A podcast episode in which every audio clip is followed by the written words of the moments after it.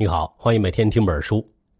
这期音频为你解读的是一本经典著作《说谎者的扑克牌》，讲的是华尔街二十世纪八十年代债券市场的风云往事，反映出华尔街在一个大起大落的年代是如何保持发展的。作者迈克尔·刘易斯是美国超级畅销书作家，曾经在华尔街老牌投行所罗门兄弟公司担任债券交易师，是这段历史的亲身见证者。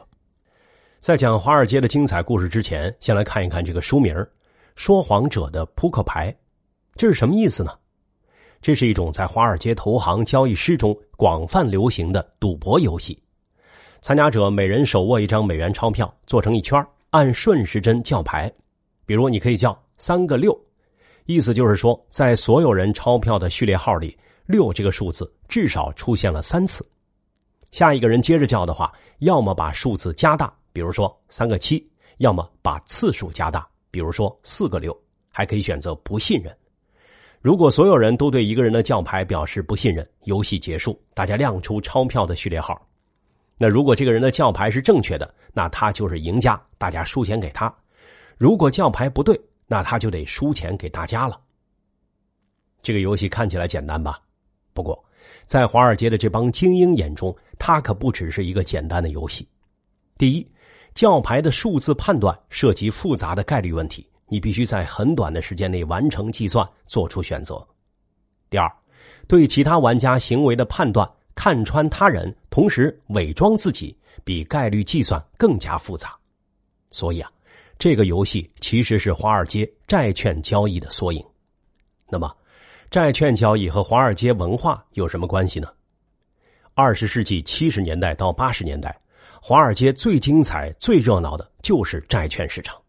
在那个年代，华尔街的债券市场和股票市场不一样，股票市场是公开的，报价系统透明；但是债券市场的大量巨额交易都是分散的、不透明的，甚至一对一完成的，信息掌握在交易师手里，交易师需要精准判断价格，更需要和对手斗智斗勇。这样一来。说谎者的扑克牌就成了交易师磨练技巧的最佳消遣方式，也就成了那个年代华尔街文化的象征。作者大学毕业后进入专门做债券交易的投资银行所罗门兄弟公司，这家公司开创了住宅抵押债券市场，成为华尔街的超级大鳄。当时刚毕业的年轻人都想去所罗门兄弟公司，只要干上两年就能拿到其他投行至少五十万美元年薪的 offer。再过四年，年收入就能轻松达到税前一百万美元。这对于二十二三岁的年轻人来说，诱惑非常大。所罗门兄弟公司就相当于投行圈的黄埔军校。但是呢，所罗门兄弟公司错过了垃圾债券的新一波热潮，加上内部斗争剧烈，人才外流，很快由盛转衰，最后被并购，令人唏嘘。全书用的是第一人称。作者在讲故事的同时，也给我们讲述了华尔街债券市场的黄金年代。我们从中可以感受到华尔街那个时代的金融文化。《说谎者的扑克牌》这本书是作者刘易斯的成名作，也是一本超级畅销书，曾经被福布斯评为二十世纪最具影响力的二十部商业书籍之一，也是美国很多商学院的必读书目。下面。我们通过三个故事来揭秘华尔街债券市场黄金年代的金融文化。第一个故事是抵押债券之父刘易斯·拉涅利把抵押债券发展壮大的故事。我们来看一看债券交易市场的秘密。第二个故事是交易大师亚历山大的故事。我们来看一看交易市场的操盘技巧是什么。第三个故事是所罗门公司盛极而衰的故事。我们来看一看华尔街。大浪淘沙的过程。好，首先我们来听一听刘易斯·拉涅利的故事，看一看在抵押债券发展壮大的历史背后藏着什么秘密。前面我们说过，作者曾经在所罗门兄弟公司当过债券交易师，他进入这家投行的经历还有点传奇色彩。他在伦敦经济学院念经济学硕士，快毕业的时候得到了一次参加英国皇太后晚宴的机会。在这场晚宴上，作者碰巧坐在所罗门兄弟公司的一位董事夫人旁边。这位夫人听说作者想进投行工作，干脆就在晚宴上对他进行了一场面试。结果呢，让这位夫人很满意，又经过了一番周折，作者终于成了所罗门公司的一员。刚进公司，作者就赶上了抵押债券的黄金岁月。抵押债券是公司最吃香的业务，也是整个华尔街最热门的业务。抵押债券部门的老大就是刘易斯·拉涅利，他是华尔街的真正传奇。拉涅利家境贫寒，上大学时勤工俭学，从所罗门公司的客户邮件投递员开始干，一路逆袭，终于成长为债券交易师。到了一九七八年。在整个华尔街上，所罗门兄弟公司率先成立了抵押债券交易部，把拉涅利指派到这个部门去工作。拉涅利让这个部门变成了华尔街的一个神话。先解释一下，抵押债券这种金融产品，它是什么呢？就是将住房抵押贷款整合形成的债券。住房抵押贷款我们是很熟悉的，我们要买房就会去银行借房贷，美国人也一样，不过。他们借房贷一般不去银行，而是去储蓄和贷款协会，简称储贷协会。随着美国经济的发展，借房贷的人越来越多，储贷协会手中尚未偿还的抵押贷款规模也越来越大。到七十年代末，已经接近了一万亿美元，已经超过了当时美国股市的总市值。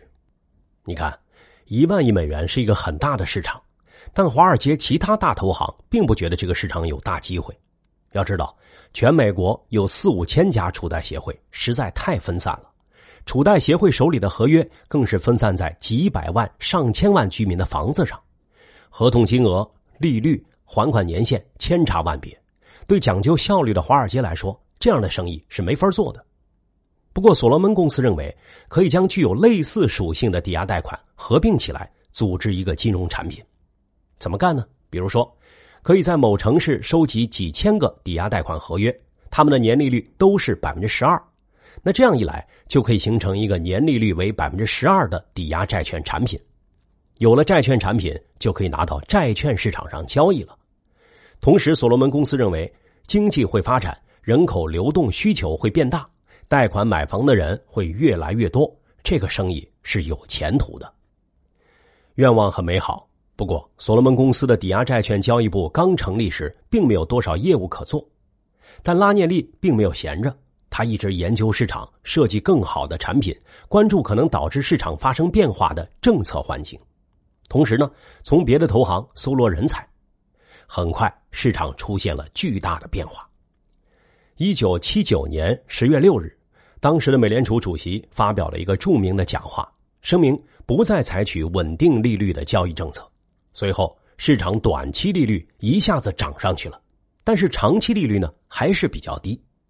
如果一个储贷协会发放三十年期限的住房贷款的话，只能拿到百分之十的利率，但短期融资成本却高达百分之十二，越放越赔钱。很多储贷协会经营陷入困境，越来越多的储贷协会破产，大家担心整个市场会崩溃。但拉涅利意志坚定，充满信心，他认为。这个行业关系千家万户，危机严重，政府一定不会坐视不管。终于，拉涅利等到了曙光。一九八一年九月三十日，为了拯救危机中的储贷协会，美国国会通过法案，为储贷协会提供巨额救济，而救济是有条件的，就是储贷协会必须出售他们手上尚未到期的低息抵押贷款，得到现金之后，就可以投资回报率更高的资产。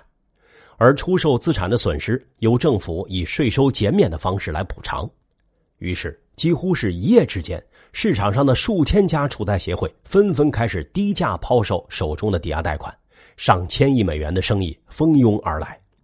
他那个时候，有能力来操作这类产品交易的机构，整个华尔街只有一家，那就是拉涅利主导的所罗门公司抵押债券交易部。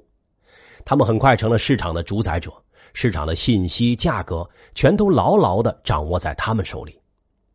我们前面说过，债券交易是不透明的，信息都掌握在交易员手里。交易员们在动员客户买卖债券的时候，首先考虑的不是客户的利益，而是本公司的利益。举个例子来说，他们在前一分钟刚从一家储贷协会手中以百分之八十的折扣率买下一笔一亿美元的抵押债券产品。下一分钟就可以转手以百分之八十一的折扣率卖给另外一家储贷协会或是另外一家投行，一分钟就能挣到一百万美元。在这个过程里，交易员们完全不管债券卖出去之后会涨还是会跌。如果有人质疑这样对客户不负责任啊，交易员们就会问：“你在为谁干活？”言外之意就是是公司给你发工资和奖金，快闭嘴吧。作者觉得这样不珍惜客户资源，一定会自毁生意，最后就没有投资人了，投行也没法赚钱了。但是公司总裁说了一句话：“客户总是不长记性。”某种程度上解释了这个问题。你看，这可是华尔街首屈一指的大投行，当时就是这样对待客户的。在交易过程中，拉涅利和他的交易员一方面计算对方的底牌，另一方面在报价时和对手斗智斗勇。这种感觉有没有觉得熟悉呢？对啊，这不就是玩说谎者的扑克牌游戏的感觉吗？所以啊，那段时间。拉涅利和他的交易员们收市的空闲时就玩这个游戏消遣，他们继承了挣钱高手，也成了赌博高手。他们挣了多少钱呢？一九八二年，抵押债券部挣了一点五亿美元；一九八三年，挣了两亿美元。这个市场的规模也迅速跨越了一千亿美元大关。而拉涅利并不满足，他想让市场变得更大，让更多交易者接受抵押债券产品。不过，市场上那些追求安稳的交易者很难接受这种债券，为什么呢？因为每一张债券所对应的抵押物是成百上千栋的房子，而交易者不可能一个一个的去检查评估，因此抵押债券信用等级不高，交易显得有点冒险，这就限制了他的买家数量。这可难不倒拉涅利，他想到了一个绝妙的办法，让政府担保来背书。他并不是异想天开啊。美国政府曾经成立过一个机构，叫做吉利美，专门负责给低收入人群的住房抵押贷款提供担保，这样房贷的信用等级就提高了。这可以看成是对低收入人群的一种福利，大约能够覆盖美国百分之十五的购房者。而拉涅利的想法雄心勃勃，他想让政府担保的覆盖范围扩大到所有的住房抵押贷款。那这样一来，抵押债券的信用问题就彻底解决了。这一次。拉涅利没有消极的等政策，他利用各种资源反复游说政府，终于美国政府被说服了，新设了两个机构，专门为不符合吉利美资格的抵押贷款提供担保。那这样一来，绝大多数抵押贷款都变成了政府担保债券，抵押债券的市场越来越大了。而这两个新机构便是二零零八年次贷危机的导火索——房地美和房利美。拉涅利借助房地美和房利美，让抵押债券市场变成了美国规模最大、最活跃的金融市场之一，也让所罗门公司在整个华尔街呼风唤雨。虽然后来所罗门公司盛极而衰，拉涅利也在1987年黯然离职。不过，作为抵押债券之父，他的名字已经变成了华尔街历史的一部分。好了，讲完了抵押债券之父拉涅利的故事，我们来听第二个故事：交易大师。亚历山大的故事，我们来看一看交易市场的操盘技巧是什么。亚历山大是所罗门公司伦敦分部的一名推销员。按照所罗门公司的分工，推销员本来应该是交易师的助手，主要负责和客户打交道，不直接操盘交易。不过，亚历山大凭借他的本领，在公司刚待了两年，就得到了大家的一致认可，主导了很多重要交易。甚至很多公司高层在操作自己个人账户的时候，都会听取亚历山大的建议。那亚历山大的交易有什么诀窍呢？当时啊，本书作者在进入所罗门公司之后，被派遣到伦敦分部工作，很幸运的接受了亚历山大的指导和点拨，他就发现了亚历山大成为交易大师的两大秘诀。简单说起来，一条叫做跟大家对着干，第二条叫做比大家多想几步。先说第一条，跟大家对着干，这种套路在交易员的套路里也叫做反向法。如果所有投资者都在做同样的事情，亚历山大就会和大家对着干，进行反向操作。听上去似乎不难，但在实际操作中却很少有人能不随大流，能坚持自我。为什么会这样呢？亚历山大发现，这和人类的从众心理有关。在大家一拥而上的去抢购或者抛售的时候，很少有人愿意成为特立独行的异类，也很少有人能够不受他人的影响。同时，这和很多金融机构的激励模式有关。如果交易员跟大多数人操作的一样，即便亏了钱也容易交代，因为大家都是这么干的嘛。可如果交易员特立独行，一旦出现亏损，就会承受更多的责难和压力。你为什么要和大家对着干呢？所以啊，绝大多数人，包括那些华尔街的聪明人，即使在心里认同反向法是有道理的，在实际操盘时也做不到这样操作。说一个亚历山大的经典案例。有一段时间，美国农场信贷公司有点破产的苗头，投资者恐慌出逃，债券价格直线下跌。但是亚历山大坚定的认为，农场信贷公司总值达到了八百亿美元，他为美国农民提供贷款，一旦破产会引发严重的社会和政治问题，政府绝对不会坐视不管。所以他坚定不移的低价购入公司债券，很快就等到了政府出手相救。大赚一笔。再说第二条，比大家多想几步。亚历山大告诉作者说：“如果出现某种重大的混乱，例如股市崩溃、自然灾害，就不应当局限于当下的利益和投资操作，还要考虑第二步和第三步的打法。”再说个例子：一九八六年四月二十六日，前苏联切尔诺贝利核电站爆炸，发生严重的核泄漏。当时啊。大多数投资者都紧盯原子能企业，慌忙的抛售股票、债券，这是大多数人的第一步思维。可亚历山大没这么简单粗暴，他在得知消息几分钟之后，已经帮助自己的客户买入了原油期货。他意识到，原子能供应的减少将直接导致传统能源需求增加，排在首位的就是原油。等到更多人想到这一点，原油价格就开始暴涨，亚历山大大赚一笔。这就叫。第二步思维。那如果你认为亚历山大的思维只到这一层，你就错了。他还有第三步思维呢。他操作完了石油，又马不停蹄的开始大量买入美国粮食期货。这是出于什么考虑呢？亚历山大意识到，除了能源吃紧之外，人们还会担忧放射性尘埃污染欧洲的食品。这种情况下，没受污染的美国食品价格就会上涨。就这样。在大家没有想到的地方，他又完成了一笔挣钱的好买卖。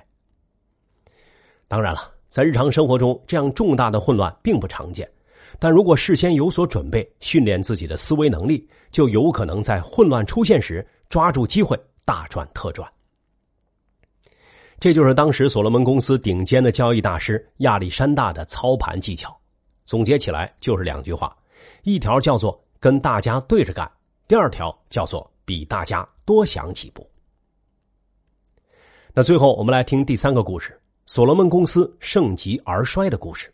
我们来看一看这个过程能带给我们什么启示。前面我们说过，借着拉涅利在抵押债券市场上的成就，八十年代前几年，所罗门公司在华尔街呼风唤雨，连高盛、摩根士丹利这些老牌投行都被盖过了风头。公司的员工规模从两千人急剧增长到六千人。每天在公司账户上过夜的证券规模超过了八百亿美元，公司董事长甚至被称为“华尔街之王”。那个时候啊，公司的交易厅有三分之一个足球场那么大，交易室坐得满满当当，桌子的间隙甚至不足以容纳两个人并排通过。一笔交易完成，广播喇叭就会马上响起来：“谁谁谁又为公司挣了大钱！”一派热火朝天的景象。而拉涅利的抵押债券交易部更是洋溢着欢快的狂热气氛，他们创造了前所未有的暴饮暴食记录，有的交易师能够一口吞下一张小比萨饼，他们还在下班后钻进直升机飞到赌城通宵狂赌，第二天又按时飞回公司继续在市场上呼风唤雨。可好景不长，所罗门公司很快就开始走下坡路了，市场份额急转直下。交易师队伍也分崩离析，那为什么会有这样的结果呢？一个原因是前面说过的，华尔街的人才流动太频繁了，所罗门公司的交易师非常受青睐，他们被其他投行开出的更高价码一个个挖走。而另外一个原因可能更加重要，在华尔街的新一轮的创新中，他们成了落伍者。这一轮创新的核心产品是垃圾债券，垃圾债券。是经过信用评级机构评定，可能根本无法偿付的债券。垃圾债券的风险很高，一直以来很少有人问津。不过，另一家华尔街投行德崇公司的传奇人物迈克尔·米尔肯发现了垃圾债券的价值。米尔肯经过研究之后得出结论：信用评级体系主要依靠历史数据，是存在缺陷的，很可能会低估公司价值，夸大风险。其实啊，很多垃圾债券的风险并不高，而价格又很低。当发债公司摆脱困境的时候，这些低价买入的垃圾债券就可以创造巨额利润了。米尔肯发现了垃圾债券的价值，他不仅自己大胆投资，而且成功的煽动了越来越多的资金投入了这个风险更大、回报也更大的全新市场。数百亿美元滚滚流入，垃圾债券的市场越来越大，慢慢的抢走了抵押债券市场的风头。华尔街是没有秘密的。很快，一家又一家投行学会了这种最新的打法。拿第一波士顿来说，光一九八七年一年的时间，就在这个业务上挣了三点八五亿美元。很多投行开始在垃圾债券的基础上继续开发新的玩法，例如杠杆收购啊和管理层收购。但这个时候啊，所罗门公司落伍了，他们守着抵押债券业务不肯放手，拒绝学习和参与新的业务。而公司高层的精力用到哪里去了呢？用到了公司内部的人事争夺和政治斗争上面，在斗争中，曾将公司带入辉煌顶峰的拉涅利遭到了清洗，董事长仅仅和他交谈十分钟就将他扫地出门。交谈结束，拉涅利想到公司取回个人物品，却被保安拦在门口，只能让秘书去收拾，而且是在保安的严密监视之下收拾。你看，华尔街是何等的残酷啊！所罗门公司自己也没法摆脱残酷的命运。这家昔日大鳄业务急转直下，人才急速流失，公司也变成了收购袭击的对象。一九九七年，所罗门公司被花旗银行下属集团收购，这个名字变成了华尔街的历史。当然，作者并没有在所罗门公司工作那么久，早在一九八八年他就离开了公司。很多美国人都有金钱信仰。觉得挣钱越多，就给社会做出了越大的贡献。但是作者在投行工作两年以后，赚钱的信仰就破灭了。他觉得自己挣钱越多，并没有让自己生活的越好，于是他果断离开了华尔街。好了，说到这儿啊，这本书的故事就聊的差不多了。下面我们来回顾一下。首先，我们讲了抵押债券之父拉涅利的故事，了解了抵押债券这种产品。拉涅利开创了抵押债券市场，说服政府提供担保，将市场越做越大。他的故事揭示了华尔街交易市场的秘密：掌握需求、设计产品、创新玩法，然后抓机会，特别是政策变化的机会，将市场做大。而这个故事也是二零零八年次贷危机的前传。其次，我们跟着交易大师亚历山大学习了华尔街两条市场交易秘诀。第一条是跟大家对着干，不要跟风；第二条是比大家多想几步，考虑连锁反应，预先布局。最后，我们重温了华尔街大鳄所罗门公司盛极而衰的历史。他们引领了抵押债券市场这轮创新，但是在新一轮垃圾债券市场的创新中，他们保守落伍，最终被市场淘汰。创新为王，大浪淘沙，唯有金钱永不停步。这就是华尔街的文化。那上面这些故事给我们带来了什么样的启示呢？在我看来啊，可以总结出四点：第一，金融交易的本质是买卖双方对金融产品的价格判断不一致，从而产生了交换需求。储贷协会向买房人借出房贷之后，需要把手里的贷款合同变成现金，扩大放贷规模，所以产生了融资需求。在我们的故事里，所罗门公司和拉涅利。抓住了这种需求，设计出了抵押债券产品，然后利用不同玩家对债券价格的认识分歧，创造了交易市场，从交易过程中获得巨额利润。这是说谎者的扑克牌赌局的诀窍，是抵押债券市场创造了财富神话的秘密，也是华尔街的看家本领。第二，华尔街在市场的大起大落中能保持发展，很大程度上在于他们很关注政策。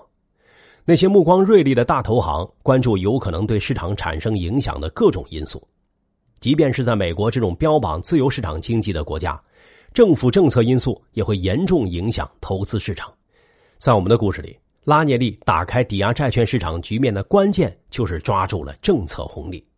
美联储放弃利率控制，市场短期利率高涨，储贷协会经营困难，国家提供税收优惠，鼓励储贷协会把贷款上市交易。如果没有这一连串政策上的连锁反应，就不会有抵押债券市场的起飞。后来，拉涅利游说政府为抵押债券提供信用担保，更是主动谋求政策红利的经典案例。第三，创新是华尔街的生命。华尔街汇聚了最聪明的头脑和最贪婪的心灵，投行之间的竞争异常残酷，人才的流动瞬息万变。只有不停进行金融创新，设计更多的产品和玩法，抓住更多的融资需求，吸引更多的交易者，才能引领市场。不管是老牌投行还是明星人物，都有可能很快被市场淘汰，被历史遗忘。在华尔街，金钱的脚步永不停歇。只有不停创新，才能跟上金钱的脚步，才能跟上华尔街的节奏。在我们的故事里，所罗门公司的成功是因为引领了创新，衰落则是因为没有跟上创新。第四，创新本身也有两面性。比如说，拉涅利为了打开抵押债券的市场，游说美国政府设立房利美和房地美，为抵押债券提供政府担保，这是巨大的创新。